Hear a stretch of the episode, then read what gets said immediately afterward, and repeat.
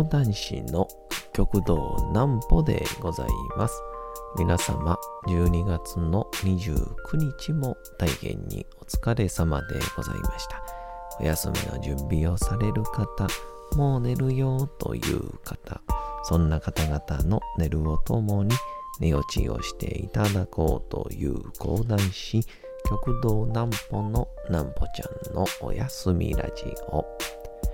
このラジオは毎週月曜日から金曜日の21時から音声アプリサウンドクラウド、Spotify、Amazon Music、Podcast にて配信をされております。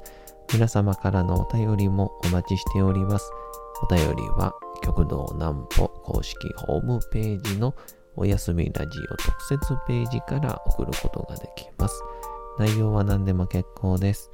ねえねえ聞いてよなんぽちゃんから始まる皆様の日々の出来事や思っていることなどを送ってください。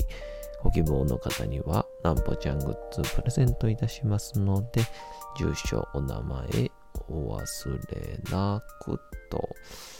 えー、いうことで、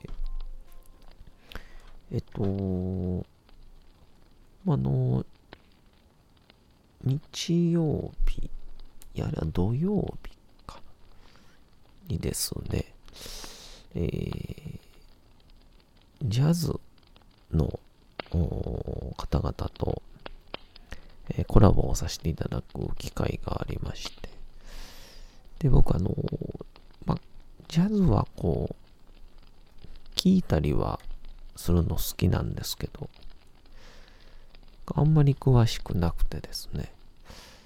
まあ、あまりトークが弾むっていう感じではなかったんですけど。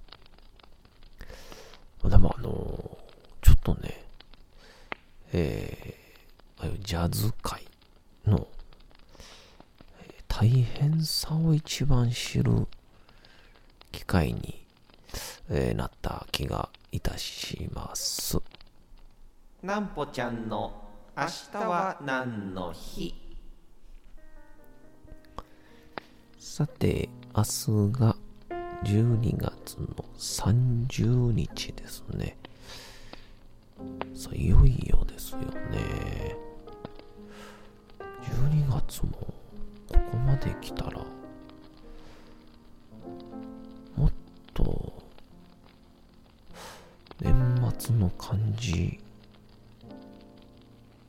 出ると思ってたんですけどね。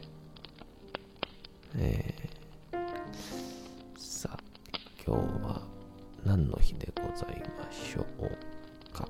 明日ですね。さあ、これでいきましょうかね。地下鉄記念日。1927年12月30日に日本初の地下鉄が東京上野駅浅草駅で開業したことにちなんで制定をされた記念日です。距離が約2.2キロ。時間が4分50秒。運賃が10銭。均一。この地下鉄は東洋唯一の地下鉄道のキャッチフレーズのもと当時日本にはなかった。間接照明の設置。回転扉を模した改札。なども取り入れられておりました。また珍しさや目新しさも伴い約2時間待ちの大行列ができるなど1日で約10万人近い人が乗車したそうちなみに日本初となった同地下鉄は現在の東京メトロ銀座線として運行をしておりますと。この前あの昨日か。柳家カエルお兄さんと東京で浅草でお会いしたなんて話はしましたけど。そこでねあの乗りました電車が銀座線ですね。あの今銀座線ってこう黄色っぽい電車。だけに限らずですね。中がですねなんかすごいこうなんて言うんでしょう。明治っぽいって言うんでしょうか。なんかこうすっごい素敵な。モダンな感じというオイルランプ風に作ってる照明とかですね。結構面白い電車になってますので、えーもしよければ皆さん。東京メトロ。銀座線にですね。ていただければと、えーどういうような立場から言うてるのかわかりませんけど。さあそんなこんなでえーこのこの前ジャズの皆様と共演をしまして。この東京が終わってそのまま大阪に朝帰ってきてでまあたっぷりと休憩を取った上で、えー買いに、えー行ってきたんですけども、えー大阪は下新庄にあります。メロトーンというですね名前の、うん、ジャズバージャズ喫茶店なんですけども。でそこで三橋さんという方がそこをあの経営しながら中でジャズの演奏もしているというような内容になってまして。でそこでちょっとこう共通の方が、えーご紹介をしてくださいまして。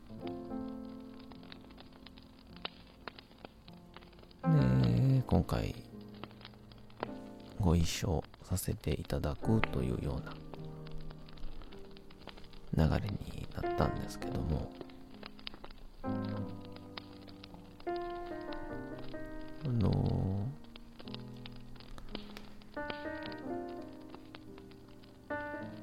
ジャズって聞くとまあこ的にはちょっとこう黒人の、えービシッと蝶ネクタイの決まった感じで、えー高級レストラン。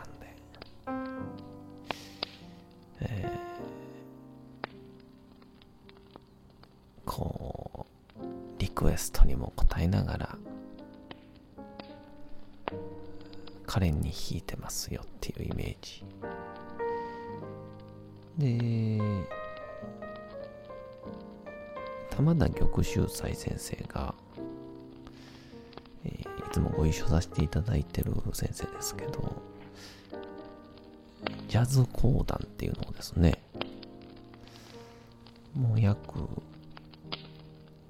15年ぐらいやってらっしゃいましてすると、こう、なんて言うんでしょう。生曰く、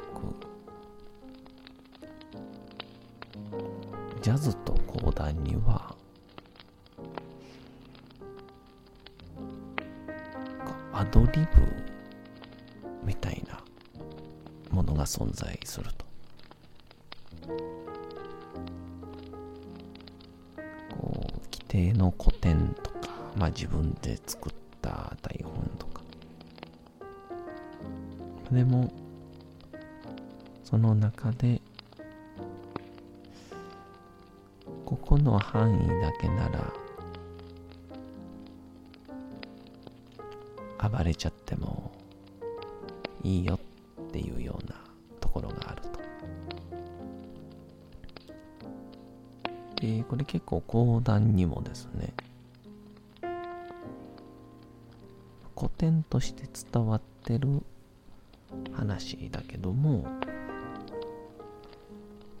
なんかこう、舞台上の自分に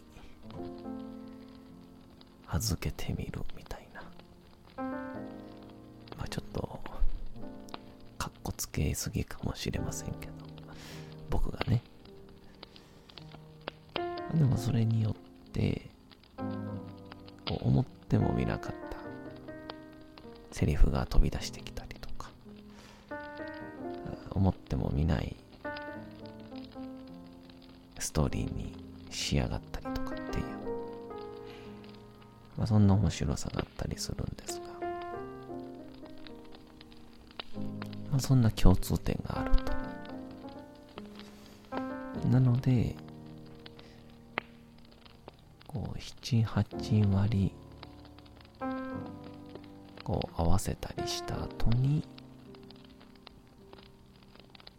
本番、100点を目指すところがまさかの120点が叩き出されたりするから面白いんだと。で、リハーサルも僕ちょっとずっと見させていただいたんですけども、こう、来られてた竹下さんっていうピアニストさんが、すごく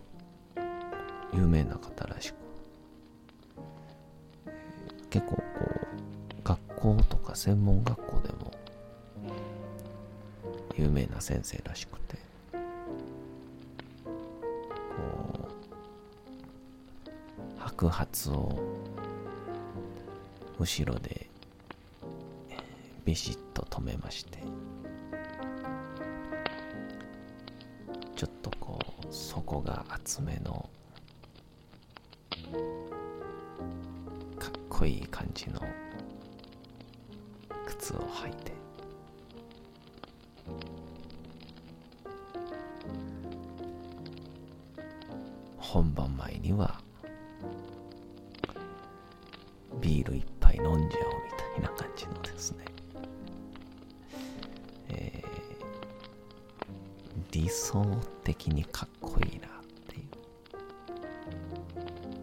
で、いざリハーサルで音合わせをこう、ドラムのゆきえさん、えー、あれはチェロかな？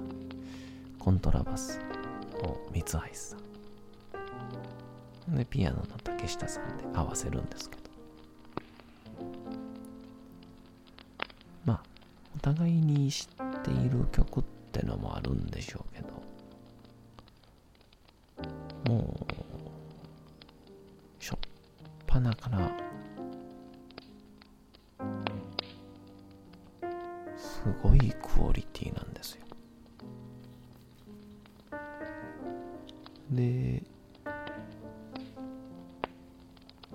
そのリハの途中ぐらいから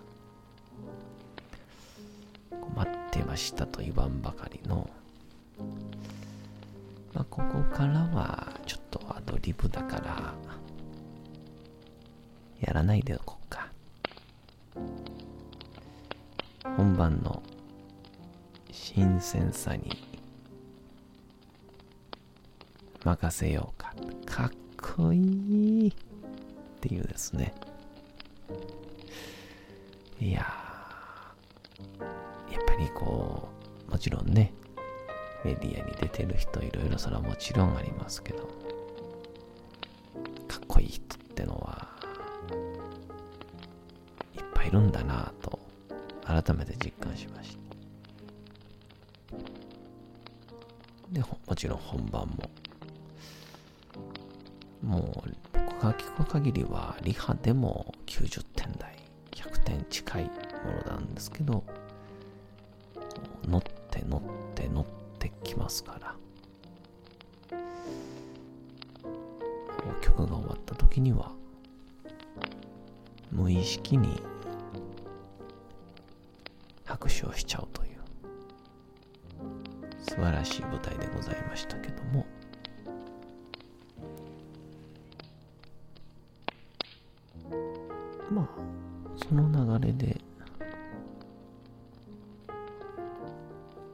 最後いろいろ僕も講談させていただいて。まあ終わりに主催者の幸恵さんと水橋さんとおしゃべりをしてて。でそこでこうなんて言うんでしょ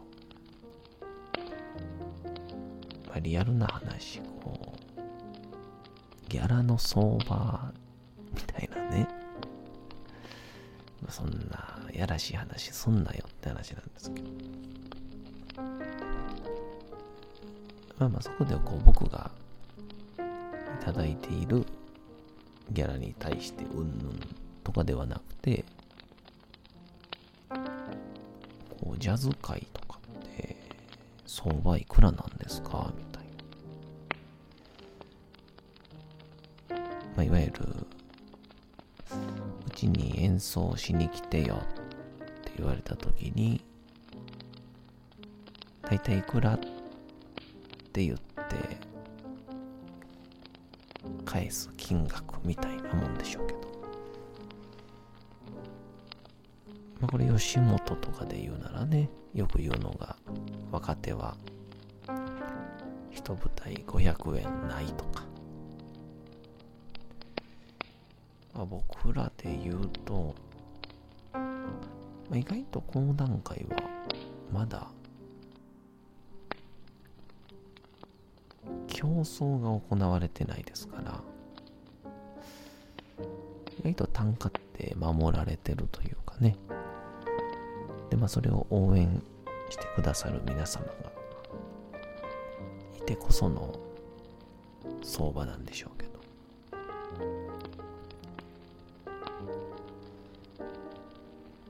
その中でお聞きしました。ジャズ界の相場？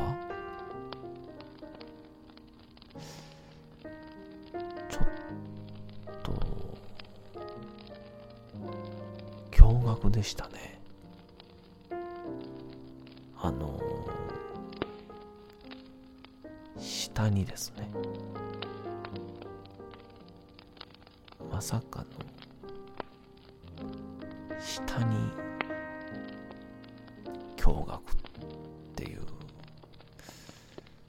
まあ、こうねちょっとあえてはお値段はもちろん言えないんですけどあやっぱこの音楽をやっているその誰しもができる挑戦できる、それで食う食えない。はまた別にして。そこにやはり一つ我々のような徒弟制度が入ってくると値段が守られたりしているのかなみたいな。新たな示唆をいただける素敵なイベントでした。ゆきり、えー、ゆきえさん、みつえさん、ありがとうございました。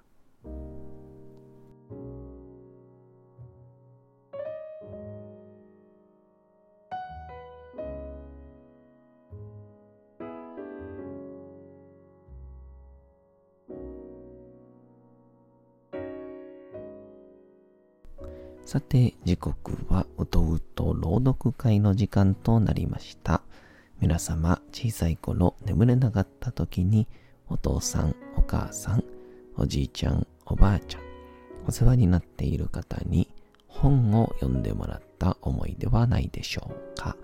なかなか眠れないという方のお力に寝落ちをしていただければと、毎日様々な物語、小説をお届けしております。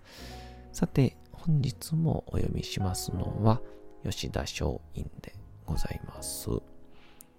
このジャズが生まれるのが、いわゆるアメリカでは18、17とか、いわゆる黒人奴隷で連れてこられた方々のスタートですよね。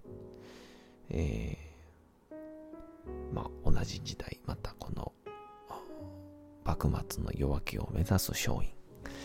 本日もどんな感じになるんでしょうか。お楽しみください。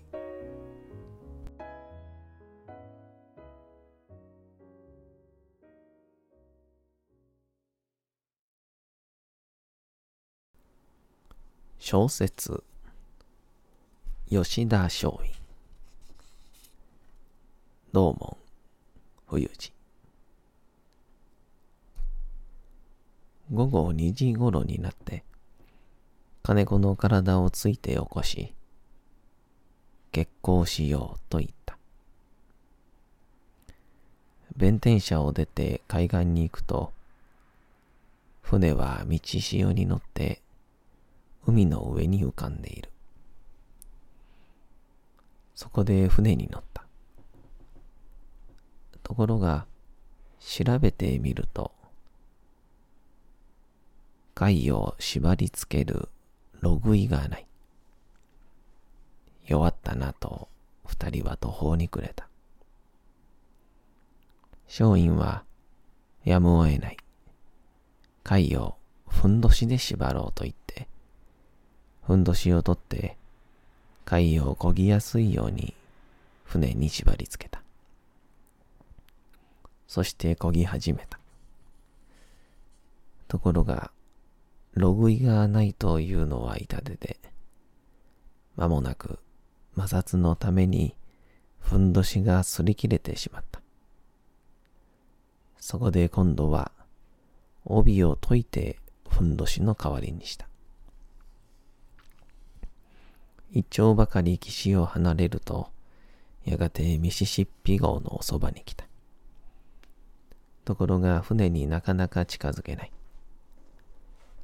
船が同じところをぐるぐるぐるぐる回るからだ。ここでもまた、ログイのなさが身にしみた。ミシシッピ号の看板からこちらを怪しんでカンテラを突きつける船員がいた。誰だと英語で叫ぶ。答えきれない。そこで、松陰は、持ってきた紙に筆で字を書いた。我々はアメリカに行きたい。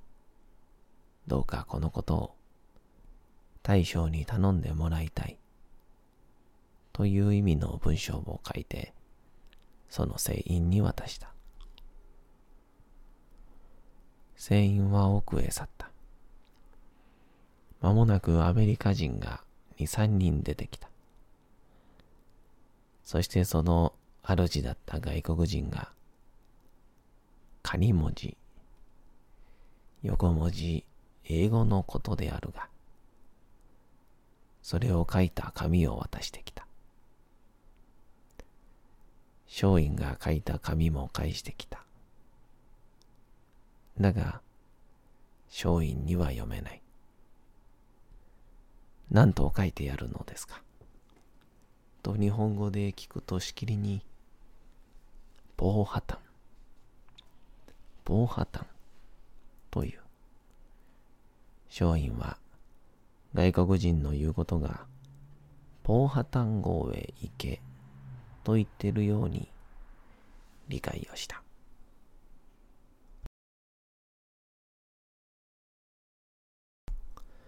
さて、本日もお送りしてきました、なんぽちゃんのおやすみラジオ。というわけでございまして、12月の29日も大変にお疲れ様でございました。明日も皆さん、街のどこかでともどもに頑張って、夜にまたお会いをいたしましょう。なんぽちゃんのおやすみラジオでございました。それでは皆さん、おやすみなさい。すやすやすやーん。